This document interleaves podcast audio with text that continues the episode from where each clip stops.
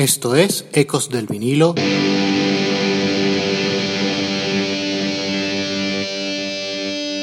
Radio. Hola, esto es Ecos del vinilo radio, les habla Ricardo Porman. Sí, se preguntarán sobre el título del programa, de White Harrison. Pues me refiero a que vamos a profundizar un poco en los temas que aportó George Harrison al mítico White Album de 1968 Siempre es un placer regresar a mi banda favorita, The Beatles. Ecos del vinilo Radio. Iniciamos con While My Guitar Gently Weeps, sin duda uno de los temas más memorables de Harrison. George escribió la canción inspirado por el libro chino I Ching y sobre esta inspiración decía el bueno de Harrison. Estaba basada en el concepto oriental de que todo está relacionado entre sí, a diferencia de la opinión occidental de que todo es una mera coincidencia. Llevando esta idea de relativismo a la casa de sus padres en el norte de Inglaterra, Harrison decidió escribir una canción con las primeras palabras que viera al abrir un libro, al azar. Estas palabras fueron Gently Whips e inmediatamente comenzó a escribir la canción. La primera grabación de la canción fue únicamente interpretada por Harrison con una guitarra acústica y un armonio, versión que apareció en el álbum recopilatorio de 1996 Anthology Tree. While My Guitar Gently Weeps fue grabada formalmente, como no podía ser en otro lugar, en los estudios de la EMI, futuro Abbey Road, e inicialmente interesó poco a los otros Beatles. Las sesiones se iniciaron el 16 de agosto y el 3 y 5 de septiembre, donde enlataron una versión con un solo de guitarra al revés de George, como había hecho en el I'm Only Sleeping del Revolver, pero no quedaron satisfechos con el resultado. El 6 de septiembre de 1968, durante un viaje desde Surrey a Londres, Harrison pidió a su amigo Eric Clapton que grabara con ellos y ejecutara el solo de guitarra. Clapton se resistía ya que decía que nadie tocaba jamás en los discos los Beatles, pero George lo convenció y al final Eric terminó tocando. Harrison dijo más tarde que, además de su solo, la presencia de Clapton tenía otro efecto sobre la banda que los hizo esforzarse más y sacar lo mejor de ellos. Clapton quería tener un sonido Beatle, por lo que a su parte de guitarra se le añadió ADT, que genera artificialmente una segunda pista para doblar el instrumento, esto con el objetivo de que sonara menos blues. Esta es una de las tres canciones del White Album donde Paul McCartney, en vez de usar sus bajos Hofner y Rickenbacker, decidió usar el Fender Jazz Bass. Los otros temas son Glass Onion y Jet Blues.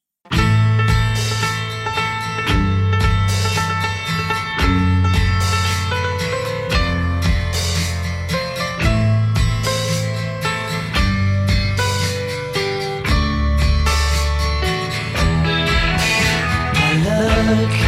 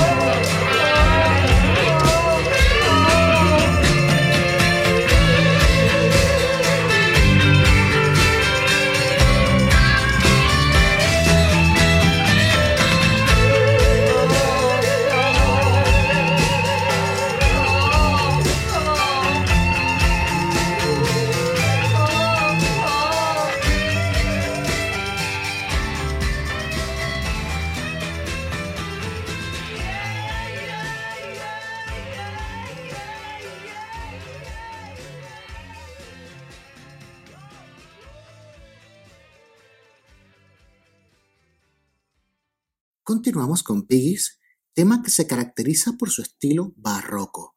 Esta canción fue escrita originalmente en 1966 y retomada después de que Harrison encontrara en 1968 una copia del manuscrito en casa de sus padres. La madre de George, Louise, inspiró la línea What they need's a damn good whacking. Lo que necesitan es una maldita y buena bofetada. Y John Lennon contribuyó con la línea Clutching forks and knives to eat their bacon agarrando tenedores y cuchillos para comer su tocino. La letra de Piggies es un comentario social, utilizando metáforas como un medio para señalar los problemas de las clases sociales y haciendo algunas referencias a la literatura de George Orwell. El criminal Charles Manson tomó la línea Why They Needs a Damn Good Walking, la que escribió Louise, la madre de George, para interpretar que debían atacar a la policía. Durante varios de los asesinatos, los seguidores de Manson emplearon cuchillos y navajas ya que estos utensilios son mencionados en la letra de la canción. Las palabras Political Piggy, Pig y Dead to Pigs fueron escritas con la sangre de sus víctimas en las paredes de las habitaciones en las que fueron asesinadas. En una entrevista en 1980, George Harrison cuestionó la retorcida interpretación que hicieron de la canción. Piggies es un comentario social me había quedado atascado en un verso para la parte intermedia hasta que mi madre se le ocurrió la letra de What They Need's a Damn Good Walking, que es una simple forma de decir que necesitan una buena paliza. Es necesario para rimar con baking y liking, y no tenía absolutamente nada que ver con los policías de Estados Unidos o con promiscuos de California.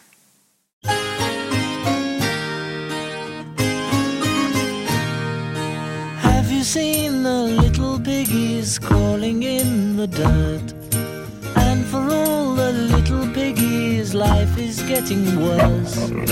Always having dirt to play around in.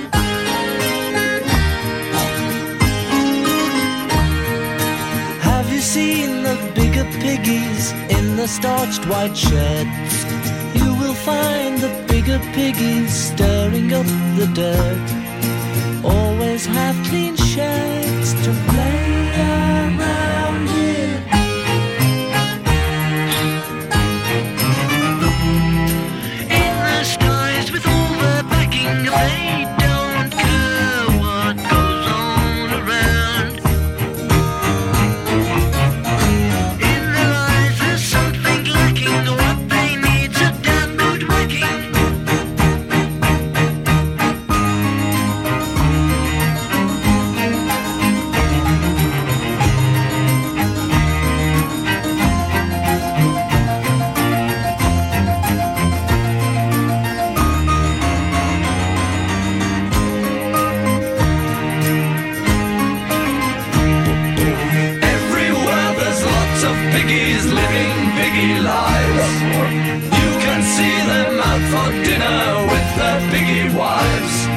clutching forks and knives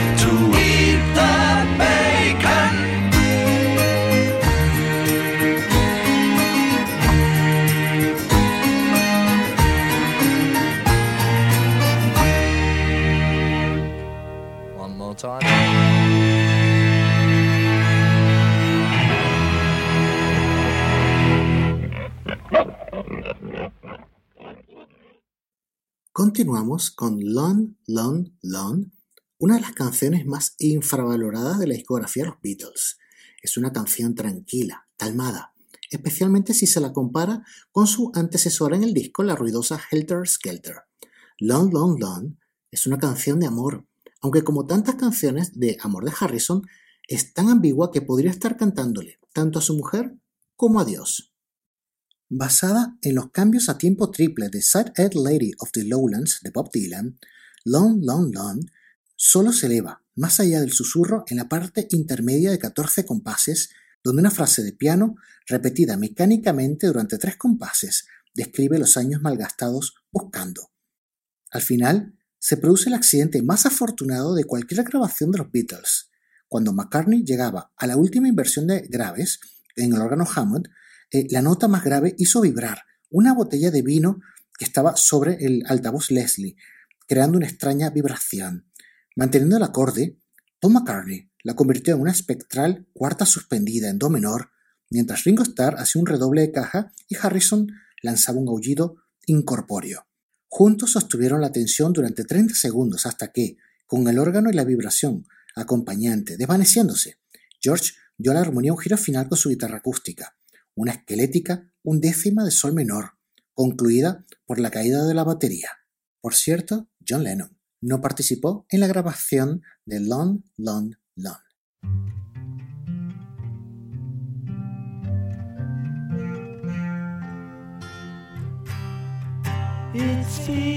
Long,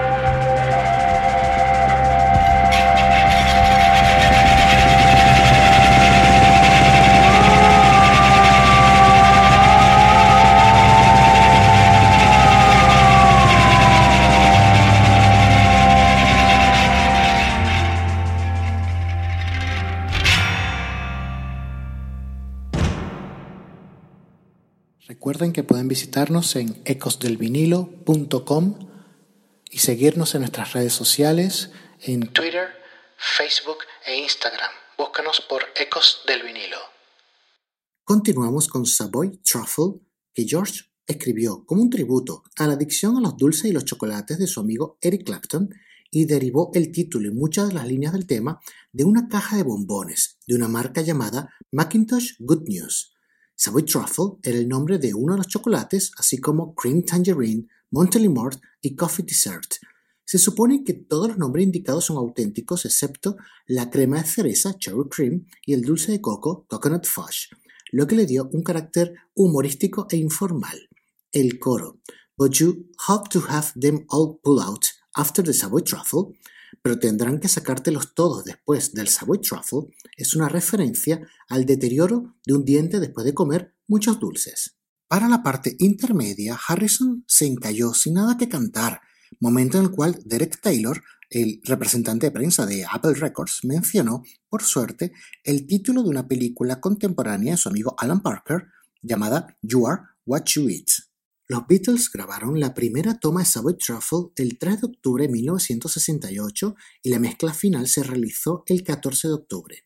Participaron seis saxofonistas, dos barítonos y cuatro tenores, y se disgustaron mucho cuando Harrison decidió distorsionar su sonido. Se preguntarán, ¿dónde estaba John Lennon? pues en cualquier parte menos en la grabación de este tema. John eh, generalmente no participaba en las canciones de George y si participaba era pues algo anecdótico.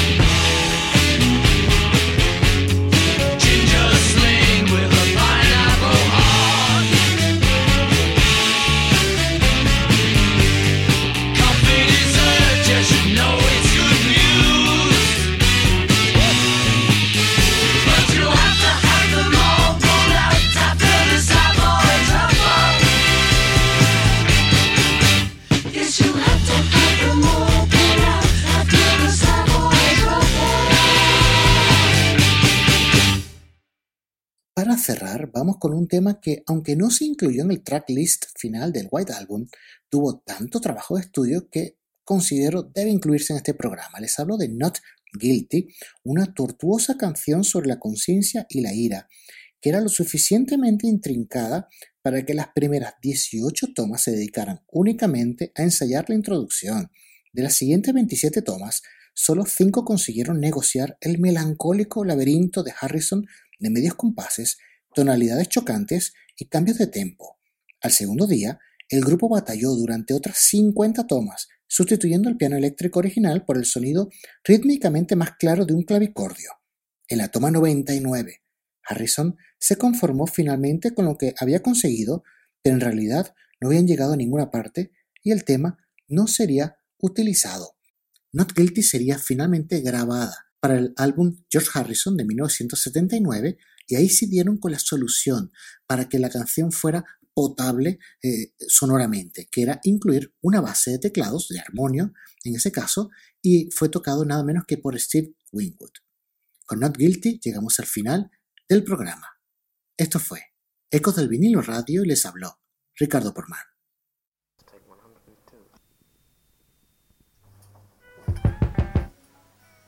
One, two, three, four.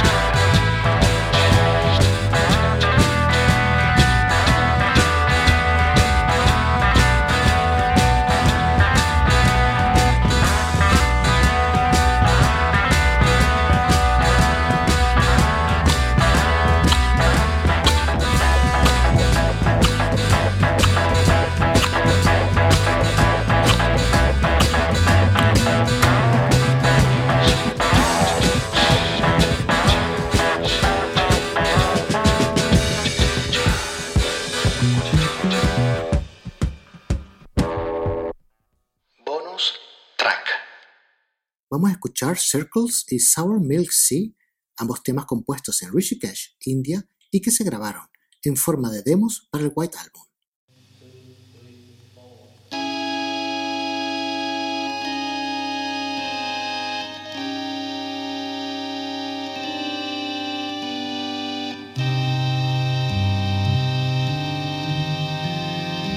Friends come and friends go, I go round and round in circles. Love warms and love colds, I go round and round in circles.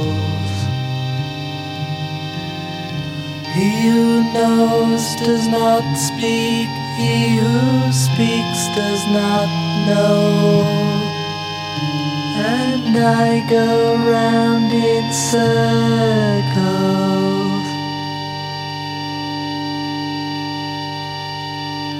Life comes and life goes we go round and round in circles. He who knows does not speak, he who speaks does not know. As I go round in circles.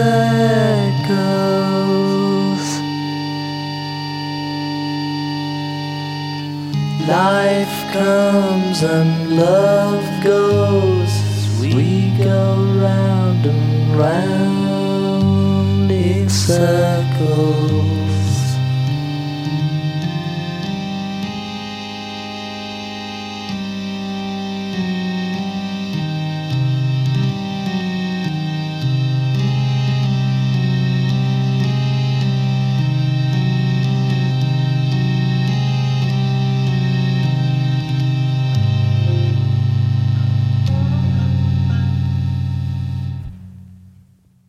Ecos del vinilo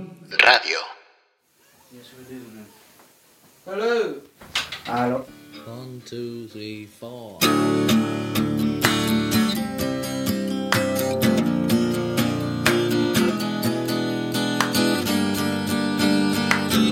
If your life's not right, doesn't satisfy you.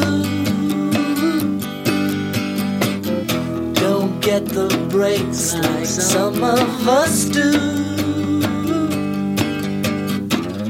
Better work it out, find where you've gone wrong.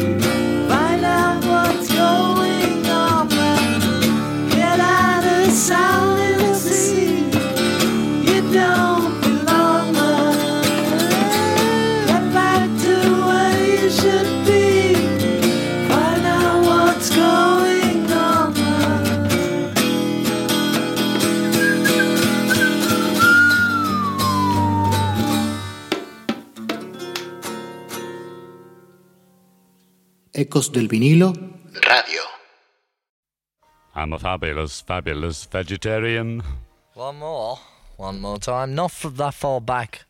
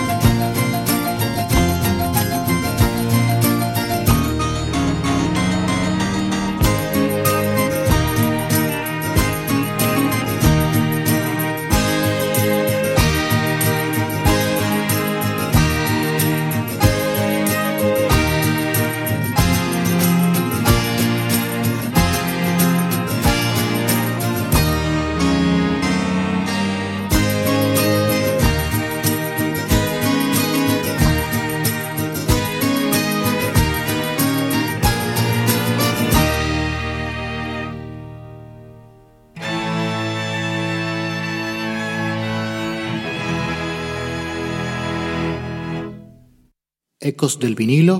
Radio.